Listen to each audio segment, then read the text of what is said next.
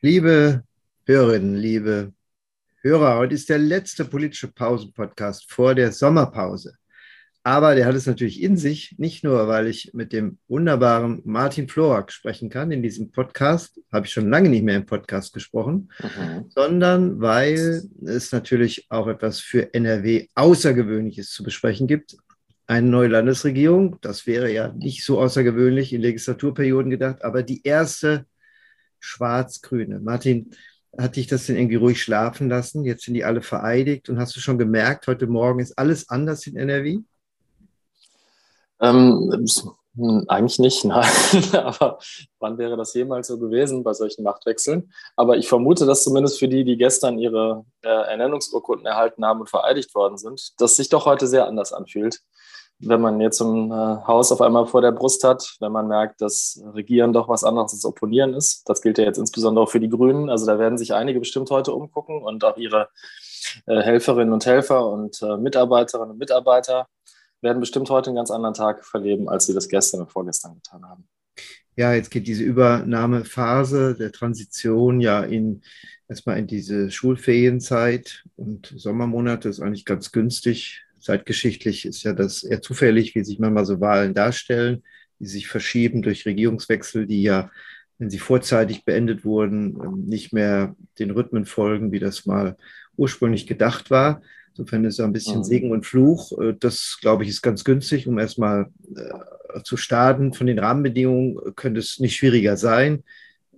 Gleiche wie im Bund. Ähm, Kriegswirtschaft letztlich, die auf uns zukommen mit einer Wirtschaftskrise, die Pandemiefolgen, die nicht wirklich bewältigt sind und die im Herbst vielleicht nochmal äh, konkrete zusätzliche Probleme aufwerfen können. Also all das, was im Großen die Berliner Republik charakterisiert, ist natürlich in NRW auch und in der Besonderheit als sehr markantes Industrieland. Siehst du denn diese Grundforderung, dieses Industrieland jetzt energieneutral zu machen durch den Koalitionsvertrag und durch die Personen, die daran jetzt arbeiten, eingelöst?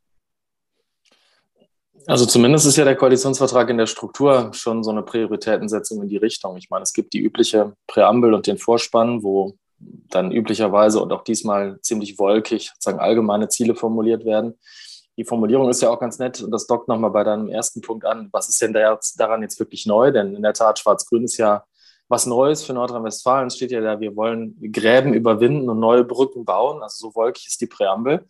Aber danach steigt äh, ja der Koalitionsvertrag genau mit diesem Stichwort ein, also klimaneutrale Industriepolitik. Und das ist, jedenfalls ist das mein Eindruck, ja auch das, ähm, sozusagen die Punchline gewesen, mit der auch Wüst im Wahlkampf ähm, pausieren gegangen ist und auch die Formulierung, die er da gewählt hat, das war ja im Prinzip immer eine, ne? ja genau eine Dauereinladung an die Grünen, ja in der Erwartung, dass man irgendeine neue Regierung bilden muss und schon irgendwie absehbar war, dass es die Grünen als Vetospieler in dieser Konstellation gibt. Also insofern war das ja auch durchaus ein klares Signal von Seiten der Union, da im Wahlkampf in genau diese Richtung zu blinken und auch die Formulierungen zu bedienen. Die findet sich jetzt so im Koalitionsvertrag und auch an Stelle 1. Also das ist ja das, womit es auch wirklich policymäßig losgeht. Ja, und ne, wo einerseits zwar zum Teil abstraktere Ziele formuliert sind, aber durchaus ja auch einige sehr knackige Formulierungen zu realen Vorhaben, die man da jetzt vorhat. Und personell ist es hinterlegt, damit das Mona Neubauer dieses neue Superministerium übernimmt. Ich bin mal gespannt, ob es auch Superministerium heißt oder ob man. Sich ja dieser Form so noch nicht in dieser Zusammenarbeit. Ja, genau.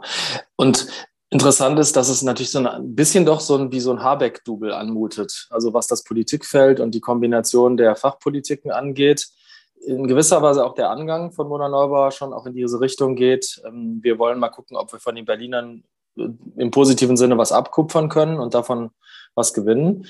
Wie sich das am Ende durchhalten lässt, das glaube ich, muss man zumindest ein Fragezeichen daran machen, weil ich glaube, die Regulierungsmöglichkeiten, die der Landespolitik bleiben, bei diesem Politikfeld unheimlich viel zu bewegen, schon auch andere sind als die im Bund. Vielleicht hilft das jetzt für ein grün geführtes Ressort in Düsseldorf genau auf dieser Klaviatur der Zusammenarbeit mit, Düsseldorf, äh, mit Berlin punkten zu können. Also zu sagen, wir stimmen das nicht nur ab, sondern wir wissen auch wechselseitig, wie wir uns gegenseitig bei dem Politikfeld helfen können. Denn gegen und ohne Berlin wird da in Düsseldorf relativ wenig zu machen sein, denke ich. Ja, das ist ein interessanter Punkt, weil äh, Kuchati ja im Wahlkampf immer darauf gesetzt hat, wenn er das übernimmt, ist er identisch mit Scholz unterwegs und das erleichtert die NRW-Politik. Mhm. Im Allgemeinen kann das vielleicht sein, aber in der konkreten Herausforderung für Wirtschafts- und Energie- und Klimafragen ist die Gleichgestimmtheit zwischen beiden Grünen jetzt, äh, der Habeckisierten Politik und vielleicht der neubauerischen äh, Politik, mhm. Vielleicht noch naheliegender.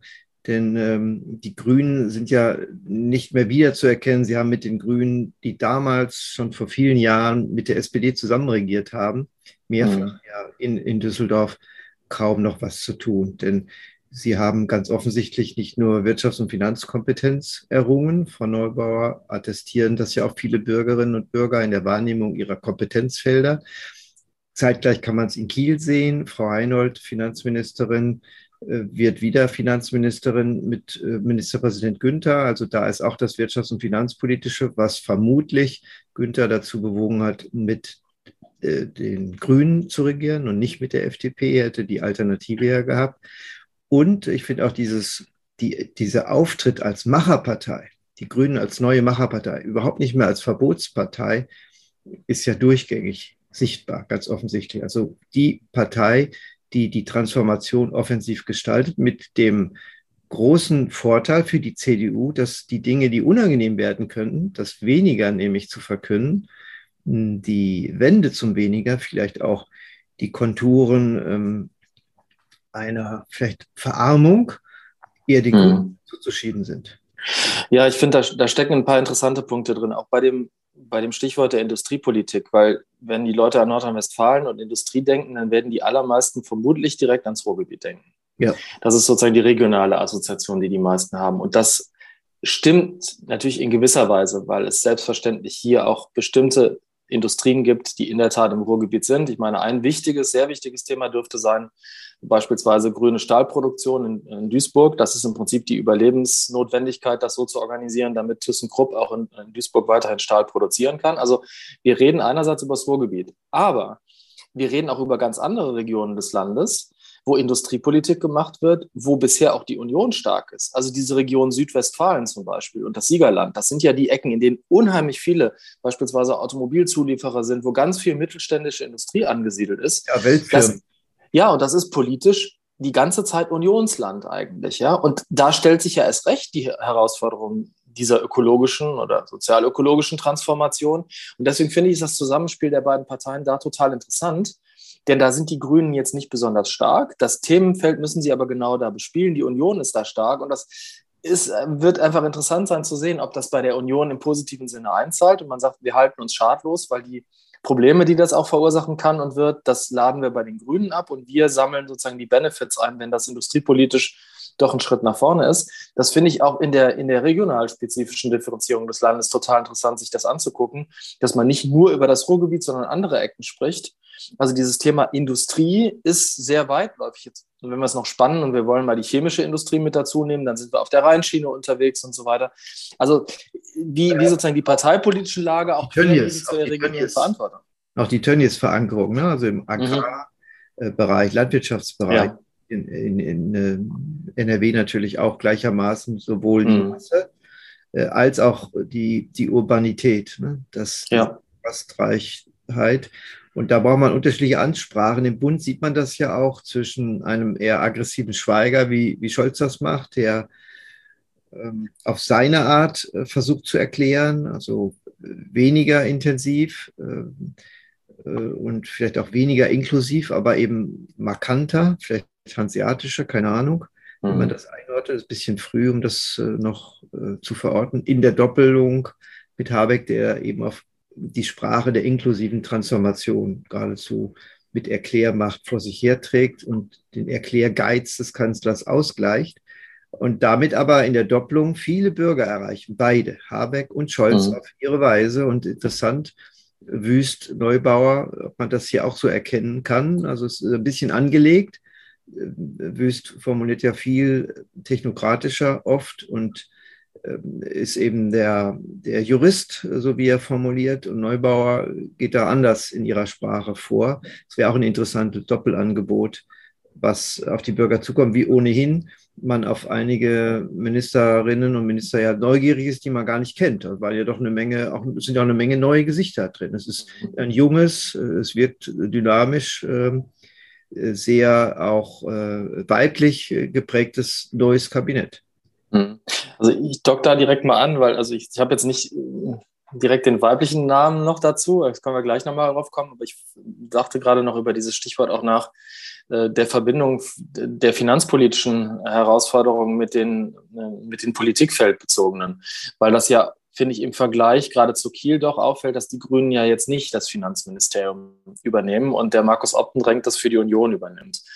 Und was im Koalitionsvertrag, finde ich, interessant und auffällig ist, es hat sich so ein bisschen das, was wir im Bund mal als die Schäuble-Regel vielleicht bezeichnen könnten, in diesem Koalitionsvertrag wiedergefunden. Da steht ein harmlos anmutender Satz, der, ich habe ihn jetzt gerade nicht genau wörtlich im Kopf, aber im Prinzip so eine Art Finanzvorbehalt formuliert. Alle Maßnahmen, die hier definiert sind, stehen unter Finanzvorbehalt.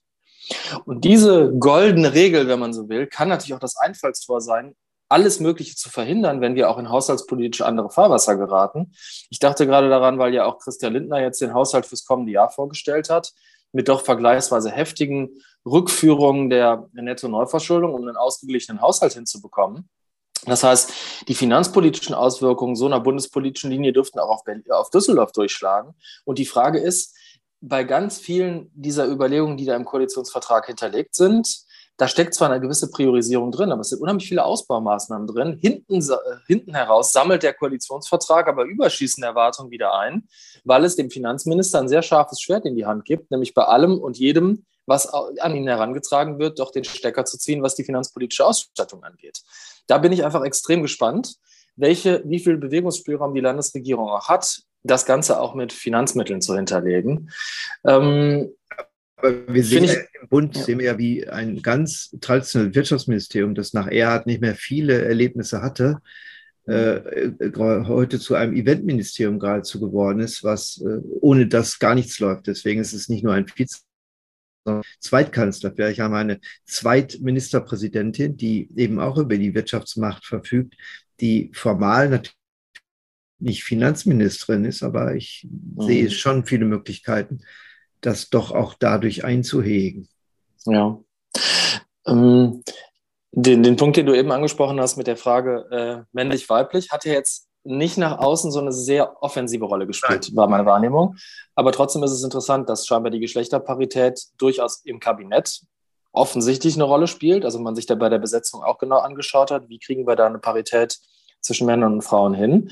Das spielt auch nochmal innerlich rein, weil auch im Koalitionsvertrag ja beispielsweise steht, man wolle sich um eine verfassungskonforme Regelung bemühen, die auch ähm, zur paritätischen Verteilung von Mandaten führen können. Ne? Also ja. da, da findet sich so, so ein Blinken auch bei Themenfeldern, die für die Grünen wichtig waren. Und ich finde insgesamt atmet dieses Programm, was da aufgeschrieben ist, der neuen Landesregierung, doch eine sehr grüne Sprache. Ja, die Union hat im Prinzip ganz viele Policy-Punkte an die Grünen abgegeben. Das hat sich auch im Wahlkampf angebahnt, denn das Programm, mit dem die Union da gestartet ist, war ja faktisch kein Programm, sondern eine Einladung an alle und jeden mit völlig abgeschliffenen Kanten, um niemandem weh zu tun.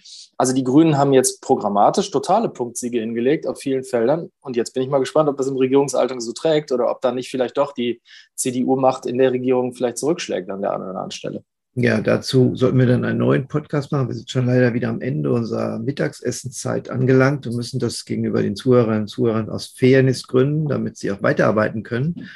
Ähm, jetzt leider beenden, denn wir können natürlich einen Koalitionsvertrag äh, aus Sicht der Arbeitsweise einer Regierung nicht hoch genug ansetzen. Viele haben ihn ja geradezu als Bildschirmschoner am Arbeitsplatz und bewegen sich nur, wenn da eine Zeile wiederzufinden ist. Andererseits wissen wir gerade ein halbes Jahr nach dem, nach dem großen Koalitionsvertrag der neuen Ampel in Berlin, wie die Wichtigkeit, die Wertigkeit, mit der sich die FDP in Pose durchgesetzt hat damals, auch in vielen Punkten des Koalitionsvertrages von der Wirklichkeit sehr schnell überholt wurde. Mhm. Also das relativiert natürlich auch wieder mhm. Aber das ist der Cliffhanger ne, für die folgenden Podcasts die folgen, ob das einlösbar ist oder nicht. Ich bedanke mich bei meinem Gesprächspartner. Heute war es Martin Florak und äh, wünsche allen dann eine sehr schöne Sommerpause. Danke gleichfalls.